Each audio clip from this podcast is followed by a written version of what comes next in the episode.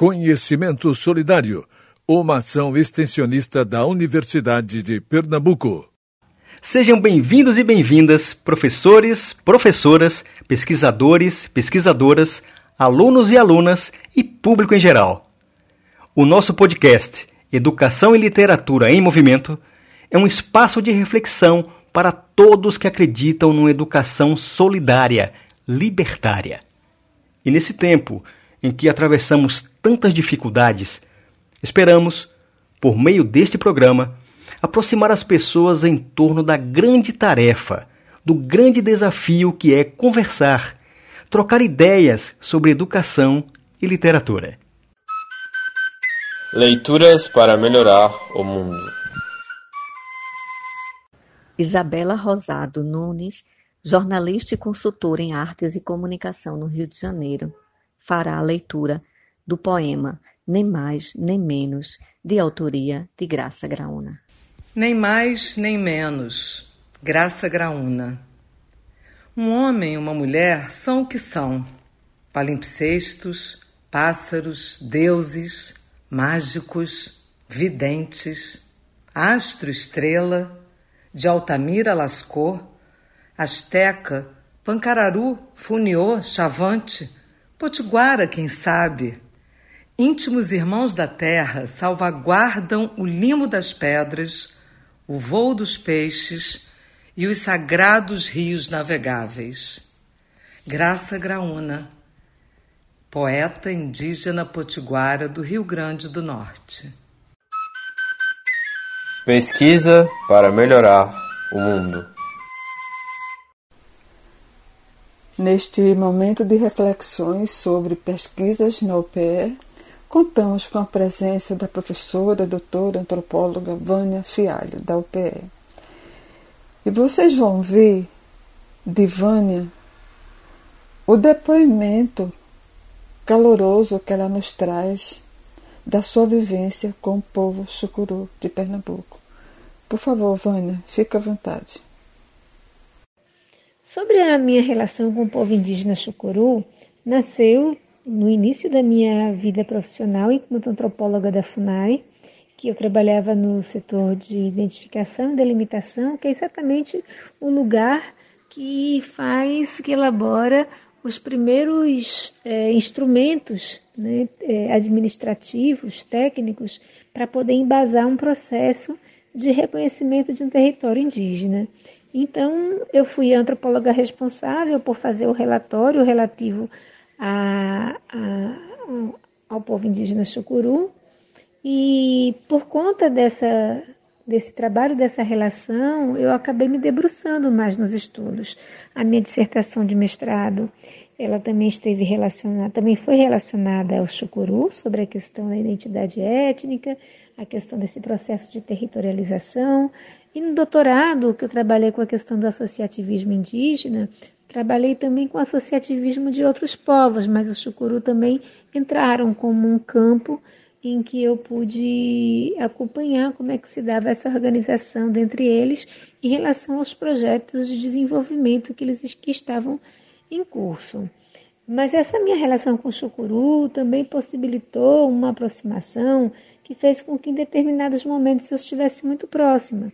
Então, é, nesse processo né, de, de reconhecimento territorial, os conflitos estão muito presentes.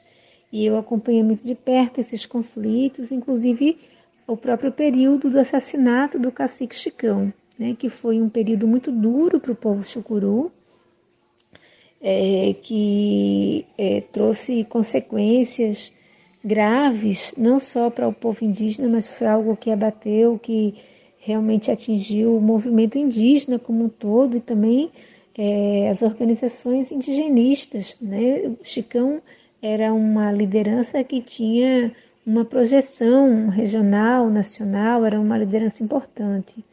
E, e por conta disso, eu também acabei acompanhando outros processos relacionados ao chucuru, principalmente relacionados a, relacionados à questão criminal, que, envolve, que estão envolvidos no processo de regularização fundiária. Tanto assim que, juntamente com outros colegas, nós organizamos um livro que se chama Plantar um Chicão, né? e fala sobre a criminalização do direito ao território, para exatamente mostrar como é que o povo indígena chucuru foi alvo né, de um processo de criminalização, inclusive por instituições do próprio Estado, fazendo com que eles, em determinados momentos de vítimas, passassem a ser réus, como foi o caso do cacique Marcos, que, que sofreu uma emboscada e acabou sendo acusado de provocar o problema que, que, que gerou esse, esse, esse, esse evento na terra indígena Chucuru. Né? Também tive oportunidade, por ter, ter tido a honra né, de, de, de, de dessa caminhada com o Chucuru, é, de também acompanhar o processo é, Chucuru na Corte Interamericana de Direitos Humanos. Esse é um caso bem emblemático e que ele precisa ser conhecido e estudado, seja do ponto de vista sociológico, antropológico, jurídico, né? mas ele é um, é, passou, a ser paradigmático para a questão dos direitos indígenas no Brasil, que pela primeira vez na história o Estado brasileiro ele foi condenado pela Corte Interamericana de Direitos Humanos por conta de uma questão indígena, né, por conta da morosidade no processo de demarcação do território chucuru. Então, é, isso aconteceu, esse, esse julgamento aconteceu dois anos atrás, é, já houve a sentença, eles estão sendo ressarcidos, na verdade, eles, eles estão, é, estão agora recebendo né, aquilo que foi sentenciado, que foi definido na sentença, como uma forma de minimizar né, os, os, os problemas né, que eles tiveram com essa questão toda, estão sendo indenizados é, e, é, e foi um caso, como eu disse, bastante importante para poder se pensar nos direitos indígenas no Brasil. Então, essa minha relação, ela vai de longo tempo. Dentro do projeto Nova Cartografia Social, nós também realizamos um trabalho belíssimo com os povos indígenas, com, com esse povo indígena, que foi a elaboração de um boletim, de um, de um de um fascículo, de uma publicaçãozinha, né? uma publicação que ela é de poucas páginas, mas interessante porque é a produção do mapa do território chucuru a partir do olhar dos próprios chucuru. Né? Nós consideramos que a técnica da cartografia, o conhecimento em torno da cartografia, ele fica muito restrito a alguns segmentos específicos do Estado ou mesmo é, do conhecimento técnico. E quando nós compartilhamos e nós vivenciamos a elaboração desse mapa com as próprias comunidades, então o resultado ele é maravilhoso, tanto do ponto de vista do processo de elaboração, como o produto que mostra né, o olhar dessa comunidade, que mostra um território que é montado, que é concebido a partir das relações sociais que estão presentes naquele, naquele espaço e não apenas um olhar de fora. Encontros para melhorar o mundo. O encontro de hoje traz a presença de Maria Pancararu, uma mulher indígena do povo Pancararu. Esse grupo indígena habita ali na região entre os municípios de Itacaratu e Jatobá, onde tem as serras de Itacaratu, Brejo dos Padres, Serrinha e Entre Serras. É importante falar da participação de Maria no filme Mensagem da Terra. Esse filme é resultado de um trabalho coletivo e colaborativo, onde Maria se destaca na direção e na pesquisa.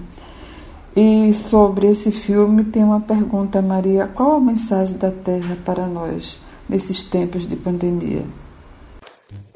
Graça Graúna, parenta querida, obrigada pelo convite para participar desse podcast e para que eu possa falar um pouco sobre o filme Mensagens da Terra, que está disponível no YouTube e convido a todas as pessoas que estão nos ouvindo a assistir e comentar lá.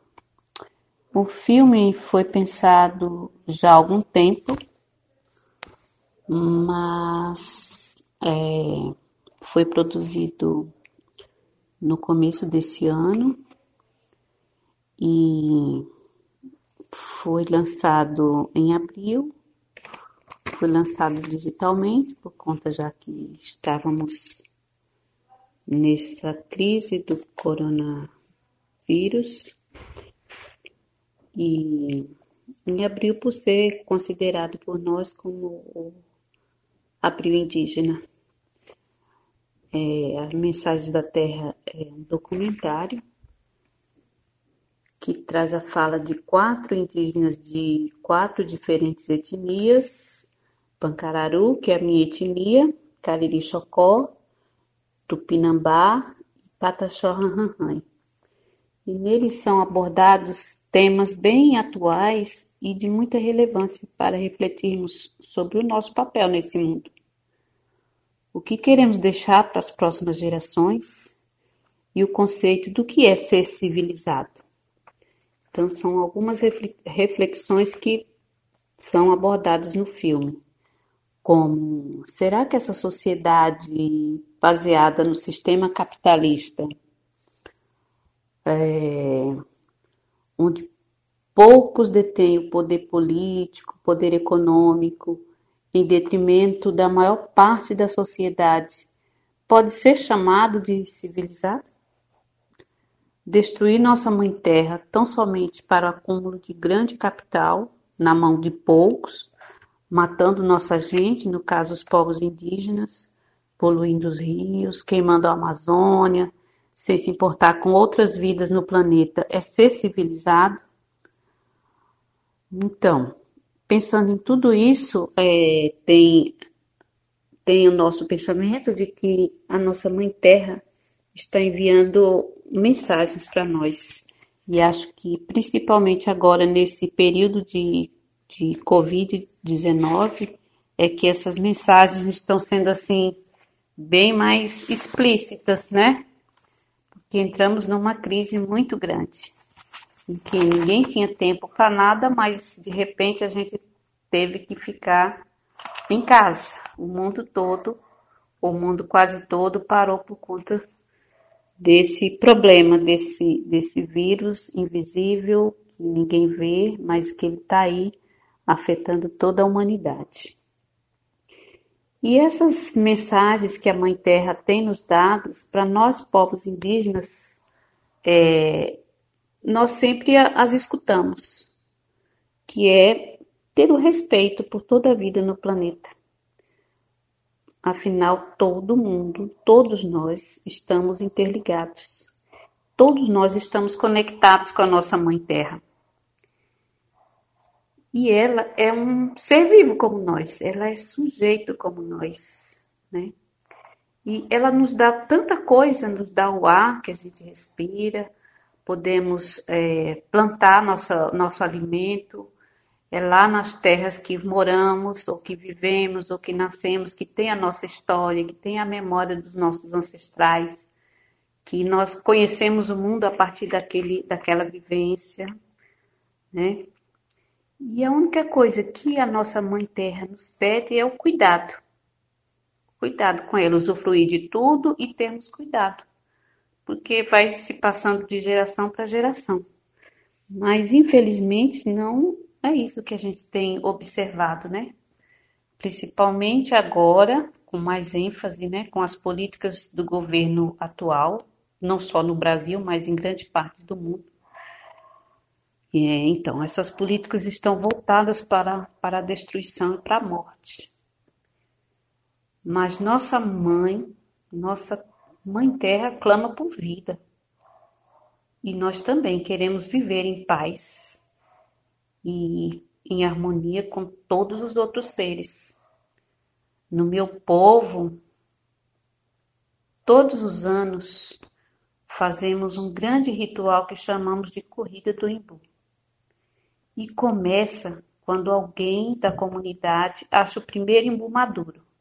Aí quem acha o primeiro imbu maduro leva para o terreiro, porque ele tem que ser flechado. E aí tem o flechamento do imbu e começa as corridas propriamente ditas quando já tem a safra do imbu. Aquele imbu é, é para ser flechado, a gente pedindo a Deus, pedindo aos encantados que venha fartura, que a gente possa ter uma boa colheita, ter uma boa safra de frutas e da, dos alimentos que a gente produz na comunidade. E aí são quatro domingos de festa, né? Sábado e domingo de ritual, domingo, sábado à noite, domingo o dia todo. E o último, é, à noite, no último domingo, a gente faz também uma homenagem para o, o nosso encantado, que é o principal, e para agradecer e para pedir é, paz, tranquilidade, serenidade, saúde e abundância na nossa aldeia. E tudo é feito com muito amor, com muito carinho e respeito aos nossos rituais, à nossa mãe natureza. E, e a gente tem que estar tá alegre e sempre motivado na fé, na coragem e na alegria mesmo de viver e de sentir toda essa grandiosidade que tem a nossa cultura, o nosso jeito de ser e de viver. E isso tudo também faz parte do amor que a gente sente à nossa mãe terra, seguindo todas as regras culturais do meu povo. E o respeito e a alegria faz parte dessa nossa vivência, dessa nossa crença é, na nossa natureza. Então são é assim, é um pequeno exemplo, mas que os povos indígenas sempre aprenderam, né, de geração a geração, a escutar as, os chamados da nossa Mãe Terra e tenta, ah, na medida do possível, respeitar, ouvir, atender, para a gente viver bem com ela e com os outros seres vivos e não vivos também. É isso.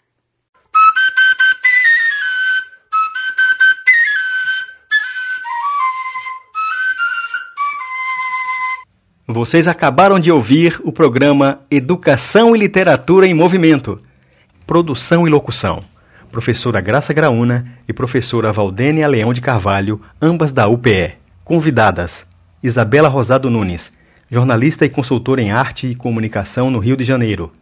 Professora Vânia Fialho, da UPE. Professora indígena Maria das Dores Pancararu, de Pernambuco. Participação nas vinhetas: Rudá Sobreira, aluno do ensino médio. Trilha sonora, professor Guedes Montalvos, do Centro de Educação Musical de Olinda. Apresentação e edição, Charles Franklin, aluno do curso de Ciências Sociais da UPE. Agradecemos a sua audiência e atenção. Deixamos aqui nosso afetuoso abraço a todos e todas. Até a próxima!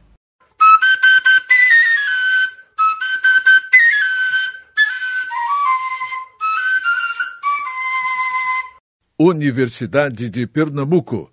O conhecimento a serviço da vida.